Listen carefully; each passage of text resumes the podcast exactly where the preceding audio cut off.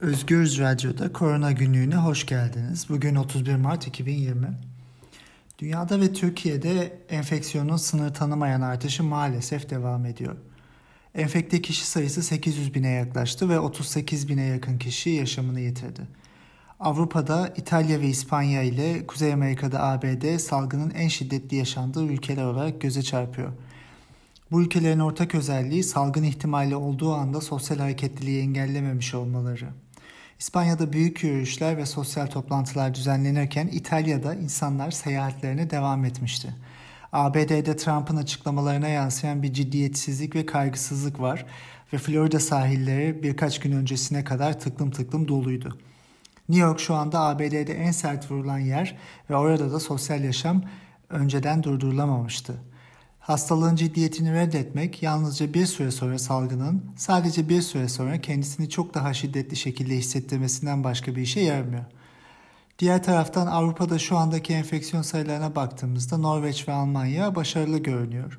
Imperial College'ın dün açıkladığı bir modele göre nüfusa oranlandığında en düşük enfeksiyon yayılımı bu iki ülkede Avrupa'da. Almanya en başından beri enfekte olan kişileri hemen izole edip temas kurduğu kişilerin de bulunması ve toplumdan izole edilmesi üzerine bir politika izlemişti. Almanya'daki birçok karantina ve sokağa çıkma yasağı ve bunlara dair önlemler de geçen haftalarda alınmıştı. Yayılım elbette devam ediyor ancak 26 Ocak'taki ilk vakanın üzerinden geçen 9 haftaya rağmen Almanya hala yoğun bakımlar e, aşamasında dolu değil ve yayılım şu anda kontrol edilebilir ölçüde. Bu veriler açıkça şunu ifade ediyor. Eğer karantina önlemlerini ve sokağa çıkma yasaklarını uygularsanız bu salgını kontrol etme şansınız olabilir. Eğer salgını ciddiye alır, rasyonel önlemlere yaslanırsanız bu hastalığı önleme şansınız olabilir. Ancak önlemleri gerektiğinden geç uygularsanız maalesef salgın sizi ağır bir şekilde etkiler. Imperial College'ın çalışmasındaki bir nokta önemli. Sokağa çıkma yasakları virüsün yayılma endeksini bire çekebilir deniyor. Bu yayılmanın neredeyse durması demek. Bu çalışma aynı zamanda başka çarpıcı bir modelleme sonucunu da bizle paylaşıyor. Avrupa'nın 11 ülkesindeki sokağa çıkma yasakları ve karantina önlemleri şu ana kadar 59 bin kişinin yaşamını yitirmesinin önüne geçmiş olabilir. Bu oldukça yüksek bir sayı. Bu çalışma aynı zamanda 11 ülkede hali hazırda enfekte olan kişilerin sayısının da 43 milyona çıkmış olabileceğini öngörüyor. Ya bu da bu ülkelerin toplam nüfusunun yaklaşık %11.4'ü.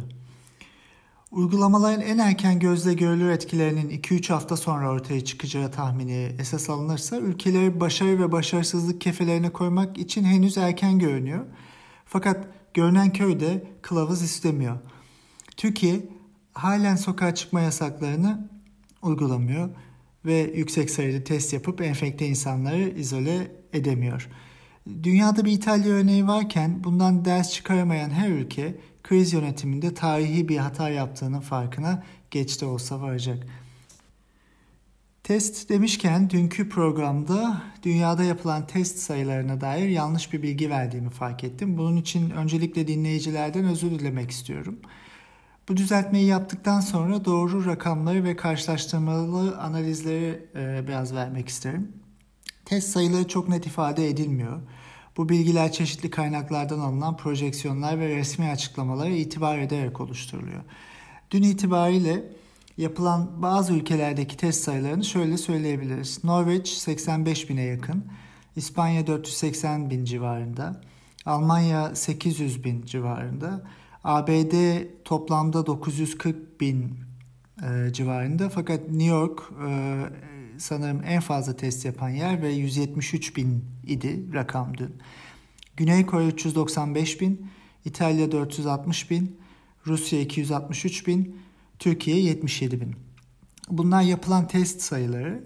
Fakat bunu nüfusa oranladığımızda 1000 e, kişide Norveç 15.8, İspanya 10.2, Almanya 9.6, ABD genelde 2.7 fakat New York 8.9, Güney Kore 7.6, İtalya 7.2, Rusya 1.8, Türkiye ise 1000 kişide 0.9 sayısına sahip.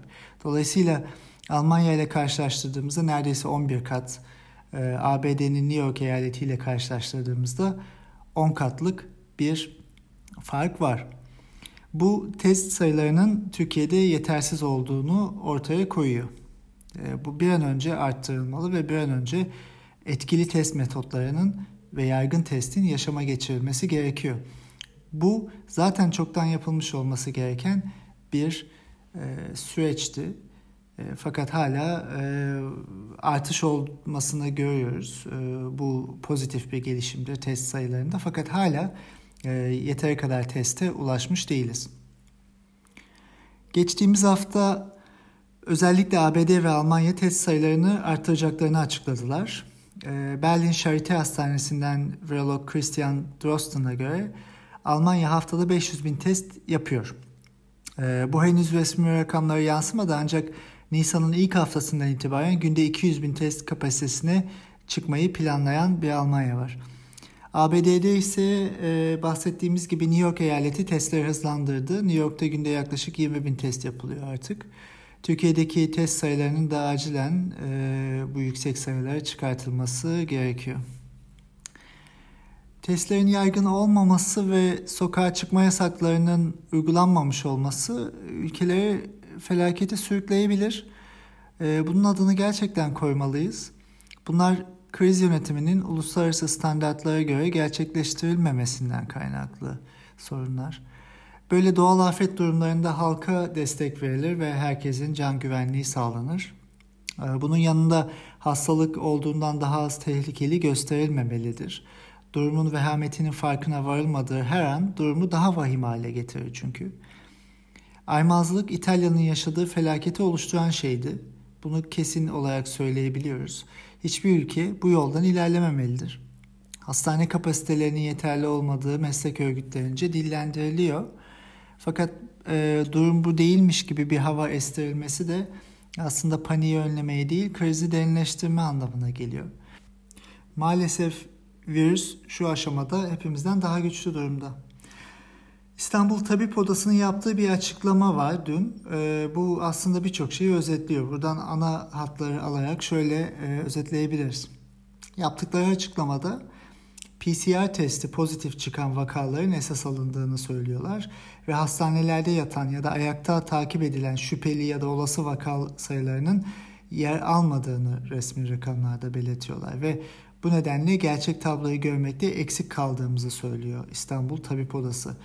Bütün ısrarlarına rağmen Sağlık Bakanlığı'nın toplam vakaların bölgelere, illere göre dağılımını açıklamadığını söylüyorlar. Biz de bunu çok uzun süredir söylüyoruz. Yani vaka yerlerinin açıklanması gerekiyor. Çünkü bu hastalık projeksiyonu yapılması için, yerel kriz önlemlerinin alınması için, uluslararası standartlarda hastalığın dünya ile karşılaştırılması için ve birçok diğer e, etken için önemli.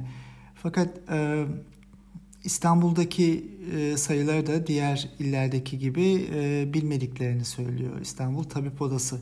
Kamu hastaneleriyle ilgili de e, son iki haftada bazı tespitler yapmışlar, onu paylaşmışlar. 30 Mart 2020 günü yani dün e, İstanbul'daki kamu hastanelerinde kesin ya da şüpheli olası COVID-19 tanısıyla yatan, izlenen e, ya da tedavi edilen hasta sayısının 2000'in üzerinde olduğunu yoğun bakım ünitelerine yatırılan vaka sayısının da 200'ün üzerinde olduğunu söylüyorlar. Bu onların rakamları. Pandemi bu hızla devam ederse önümüzdeki günlerde İstanbul'daki kamu hastanelerinde ciddi yatak sıkıntısı olabileceğini öngörüyorlar. Dolayısıyla e, söyledikleri de hastanelerin COVID-19 pandemisine e, maalesef hazırlıksız yakalandı Hastanelerde görülen halen devam etmekte olan maske, önlük, eldiven, gözlük gibi kişisel koruyucu malzeme eksiklikleri de bu hazırlıksızlığın bir parçası olarak belirtiliyor. Asıl problemin de organizasyon eksikliği olduğunu söylüyorlar. Ayrıca e, kaygı verici bir rakam hekim, sağlık çalışanı e, arasında hastalığı kapan e, personelin sayısının yüzü de geçtiğini belirtiyorlar. Hastanelerin birçoğunda COVID-19 şüpheli hastalarda diğer hastaların teması e, engellenemiyor. Triyaj önlemlerinin e, doğru şekilde alınmadığını düşünüyorlar. Ve e, COVID-19 tanılı hastaların diğer hastalardan ayrı servislerde yatırılması gerekirken hala hastanelerin neredeyse hepsinde e, bu yapılamıyor diyorlar. E, bu nedenle de zaten sahra hastanelerini birçok kere söylemiştik yapılması gerektiğini. Bir izolasyonun hastalar arasında da triyaj önlemlerinde de e, etkili bir şekilde uygulanması gerektiğini daha önce söylemiştik. Türk Tabipler Birliği'nin ve İstanbul Tabip Odası'nın bu sözleri de bunu doğrular nitelikte.